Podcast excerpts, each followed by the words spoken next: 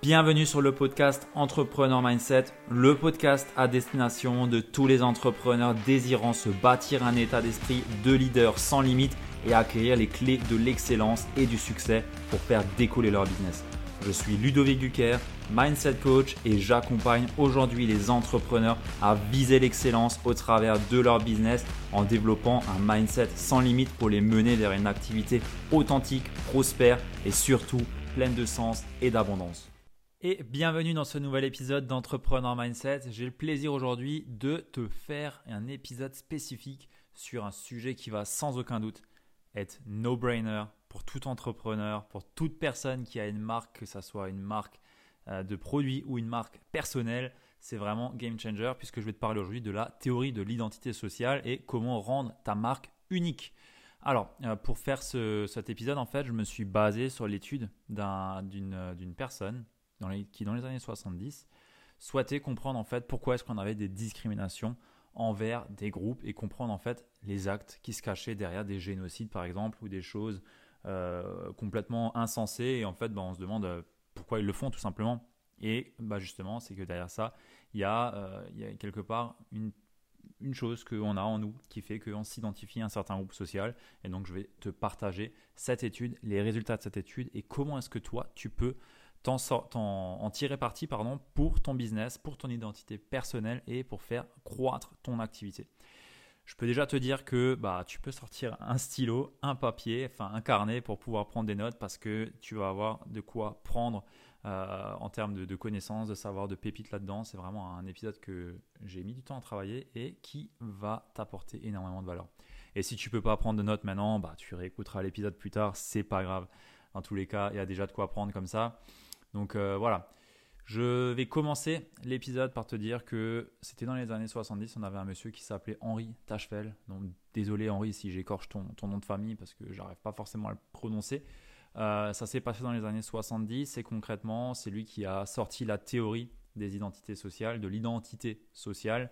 Euh, et concrètement, bah, comment est-ce qu'il a fait pour, pour construire son, sa théorie? Il a commencé par prendre deux groupes. Donc il a créé deux groupes de personnes, le groupe A et le groupe B, et il a simplement posé des questions à, l'ensemble du groupe, le groupe A plus B. Il leur a posé des questions et en fonction des réponses, il les a mis soit dans le groupe A, soit dans le groupe B. Sauf que bah, c'était complètement truqué. Il n'y avait aucun lien entre les réponses que tu donnais et le groupe dans lequel tu étais attribué. Donc c'était simplement en fait pour montrer que bah voilà, si tu réponds ça, tu vas dans A, si tu réponds ça, tu vas dans B, sauf qu'en fait, euh, il n'y avait rien. C'était juste, euh, on fait 50-50 et euh, aucune corrélation. Par contre, on veut faire croire aux personnes qui rentrent dans les différents groupes qu'il y a un lien entre les réponses qu'ils ont données et le groupe qui a été choisi. Donc déjà là, on a un petit peu une identification à un groupe, une appartenance à un groupe, parce que les personnes qui sont avec moi dans le groupe A, par exemple, si je suis dans le groupe A, bah, sont des personnes qui pensent comme moi, qui ont donné les mêmes réponses que moi, donc on est un peu pareil, tu vois. Donc déjà là, il y a ce premier euh, ce premier souhait de la part de, Henri, je vais l'appeler Henri le monsieur parce que sinon ça va lui faire mal.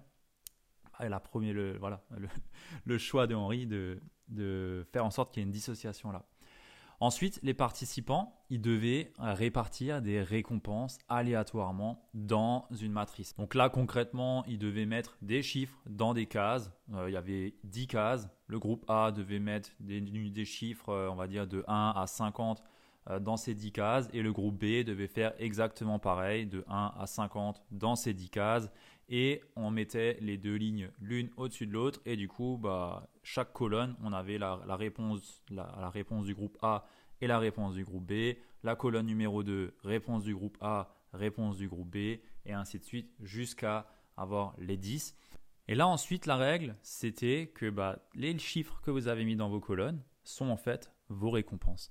Et en fonction de euh, la colonne que tu vas choisir. Si admettons tu es dans le groupe A, peut-être que tu peux gagner 10 euros et le groupe B va gagner 5 euros. Tu peux prendre peut-être le choix B où là il y a tout le monde qui va gagner 20 euros. Tu peux peut-être prendre le choix C où le groupe A gagne 30 euros et le groupe B en gagne 40 ou toute autre possibilité. Et là on va dire que ben, on avait le choix A. Donc le choix A c'est le groupe A reçoit 10 euros et le groupe B reçoit 5 euros. Le choix B, du coup, bah, c'est ex chacun reçoit 20 balles.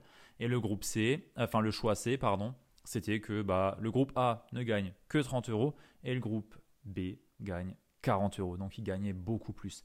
Et bah là, en fait, c'est là où on voit les résultats de cette théorie. C'est que les participants du groupe A ont favorisé le choix numéro 1, c'est-à-dire celui-là où eux gagnaient 10 euros et le groupe B gagnait que 5 euros. Donc concrètement, c'est complètement débile parce que les personnes du, du groupe A auraient pu choisir la solution C où ils gagnaient 30 euros, donc plus que le choix numéro 1 où ils en gagnent que 10.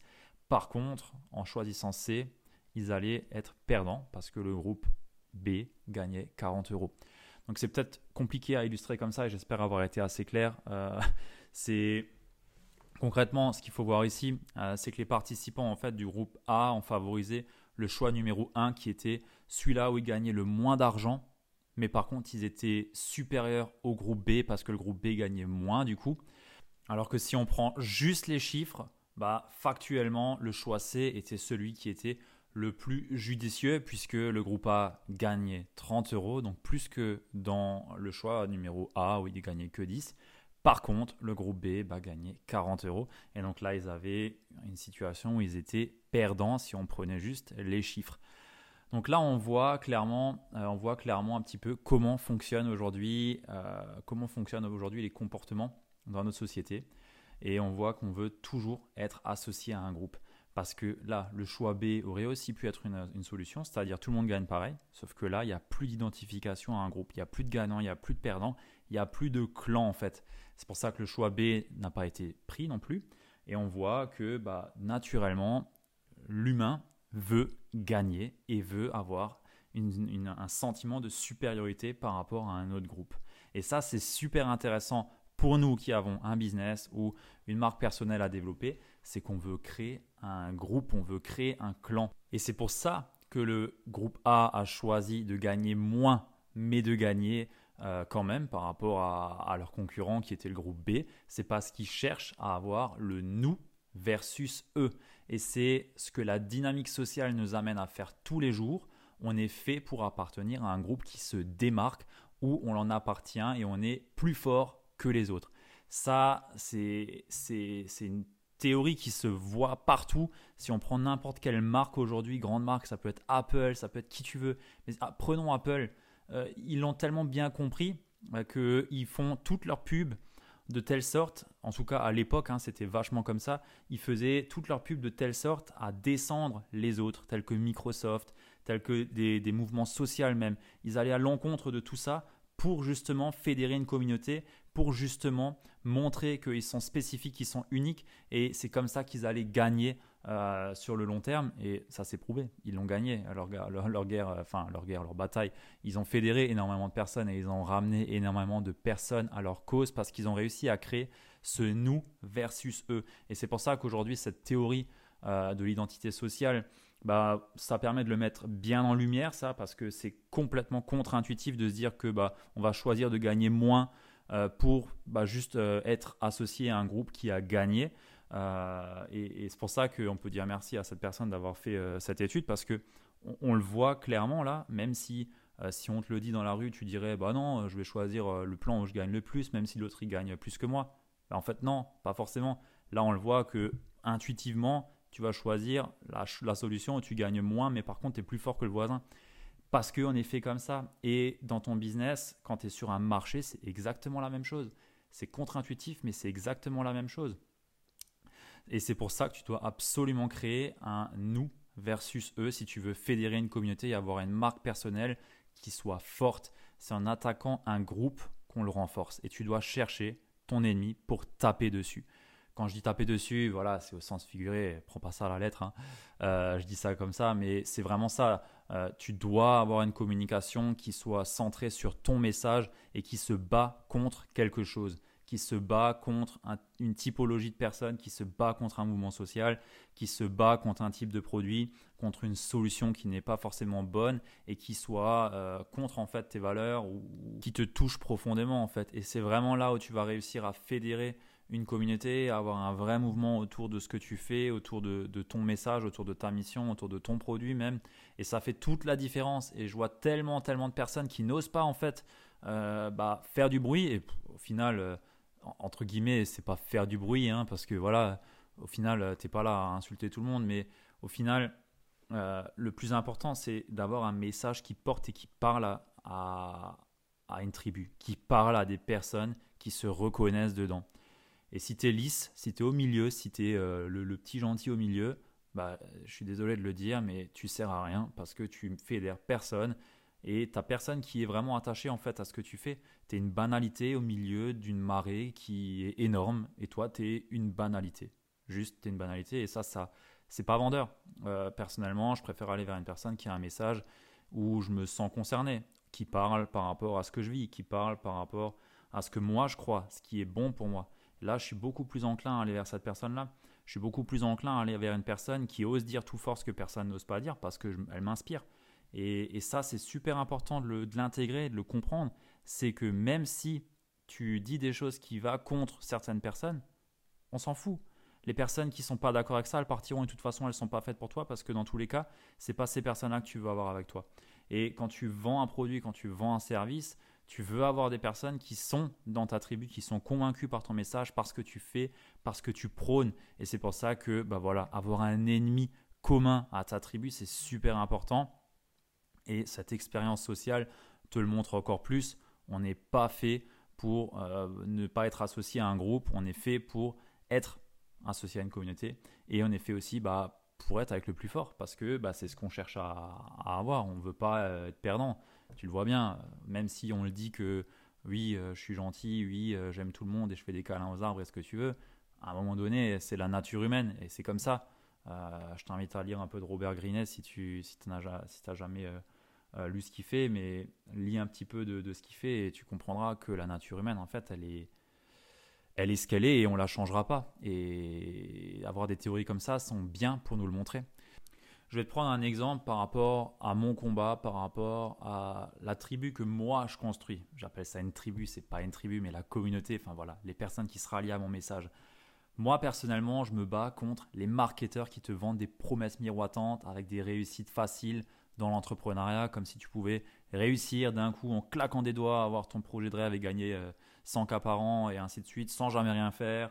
Euh, voilà, je me bats clairement contre ces personnes. Je me bats aussi contre tous les business coachs qui ont simplement suivi une formation chez un autre business coach et ils font que répliquer et vendre ce que ces personnes leur ont dit. Donc c'est juste du redit d'une personne, d'une redit d'une personne, d'une redit d'une personne. Je me bats clairement contre ces personnes et je le dis haut et fort. D'ailleurs, si tu es une de ces personnes sur ce podcast, tu peux partir. Tu n'es pas le bienvenu ici.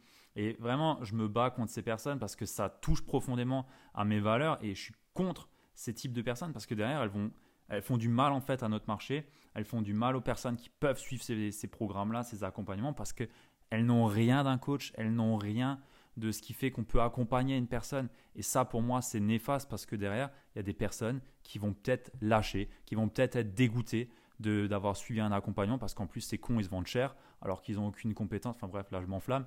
Mais, mais clairement, euh, je me bats contre ces personnes et je le dis haut et fort et j'ai aucun problème à le dire parce que je suis convaincu de mon message et c'est le mien et c'est tout et c'est ok. Les personnes qui sont d'accord avec moi, eh ben, elles viennent vers moi et elles me le disent et c'est super. Et les personnes qui sont contre moi, bah, c'est ok aussi. Soyez contre moi, mais dans ce cas-là, partez ou disez le contraire ou battez-vous contre moi. Mais c'est vraiment cette dynamique à te montrer. Il n'y a pas de, guerre ou quoi que ce soit, mais c'est juste à te montrer que, ok, tu veux avoir euh, une, marque unique, euh, une marque qui soit vraiment forte, bah, choisis ton combat, mais vas-y à fond. Adidas se bat contre Nike et ils y vont vraiment à gros coups de massue. Si ça fonctionne, c'est pas pour rien. C'est parce qu'ils veulent avoir une association à leur marque pour la rendre unique. Si Apple tape sur Microsoft, moins ces derniers temps, mais je t'invite à aller voir des publicités à l'époque, euh, dans les années 2000, euh, quand Apple faisait des pubs contre Microsoft, franchement, ils y allaient pas de main morte euh, et Microsoft en faisait de même. Enfin bref, toutes les marques, en fait, toutes les grosses marques aujourd'hui qui, qui, ont réussi à bien, bien s'ancrer et à bien faire leur marché, ont un combat et se battent entre eux pour pouvoir rallier à leur cause des personnes, pour pouvoir avoir leur message et faire en sorte que ces, des personnes s'identifient à leur message, que des personnes s'identifient à leurs valeurs. Et tout ça fait que on va aller vers ce type de produit, vers ce type de service, et ainsi de suite. Apple a créé ses propres haters en partageant leurs idées. Ils se sont appuyés sur une de ces théories-là. Ils se sont clairement appuyés sur ça, sur la théorie de l'identité sociale. Et, et moi, ça m'intéresse énormément de, de, de, creuser ces sujets-là.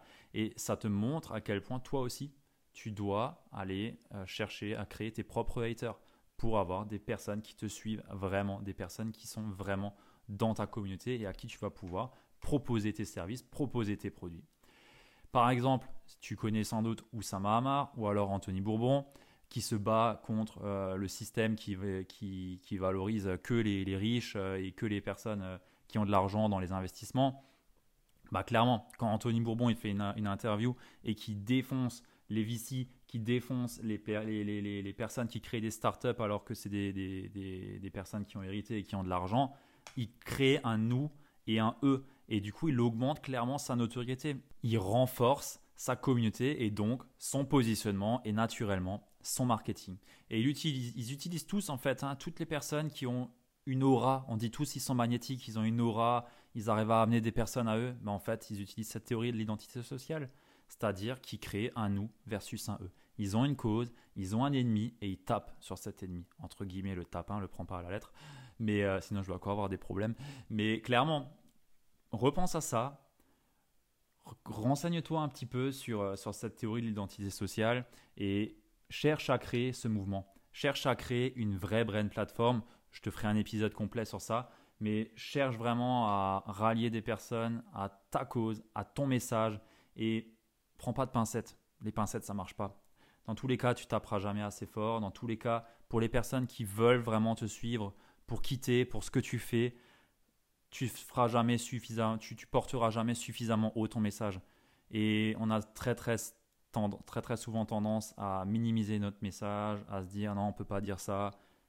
Il y a des limites, bien sûr, on n'est pas là pour être insolent, ni pour être vulgaire ou quoi que ce soit, et, je suis contre ça. Hein. Il, y a, il, y a, des limites, il y a du respect à avoir, mais euh, on veut pas être lisse, on ne veut pas être cette personne qui aime tout le monde et qui n'a aucune cause et qui se bat contre rien.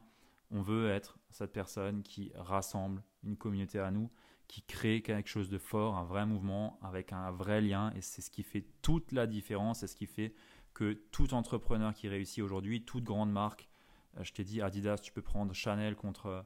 Euh, écoute Guerre de Business, le podcast Guerre de Business, tu verras aussi comme, comme ils arrivent, comme des grandes marques arrivent à, à, créer cette identité euh, unique de, marque avec cette théorie. toutes les grosses marques le font, tous les gros entrepreneurs le font, et toi aussi tu dois le faire si tu veux réussir à rassembler des personnes à toi, à amener un grand mouvement, une belle communauté et construire quelque chose de fort. Tu dois trouver ton nous versus eux. Voilà, j'en ai fini avec ce podcast. Euh, j'espère n'avoir pas été trop long pour ce sujet. J'espère que ça t'a apporté de la valeur. Si c'est le cas, je t'invite à venir vers moi pour me le dire sur, sur Instagram. Me mettre aussi 5 étoiles sur Apple Podcast et Spotify. J'ai vu qu'on a pas mal de commentaires. Euh, depuis peu, j'ai un iPhone là. Du coup, je peux aller sur Apple Podcast et j'ai vu, je crois que j'ai une quinzaine de commentaires. Donc, merci énormément à vous qui m'avez mis des commentaires. Je t'invite à en faire de même si tu as un iPhone ou un appareil, un appareil Apple. Et sur ce, je te dis au prochain épisode et je te souhaite une belle soirée ou une belle journée. Ciao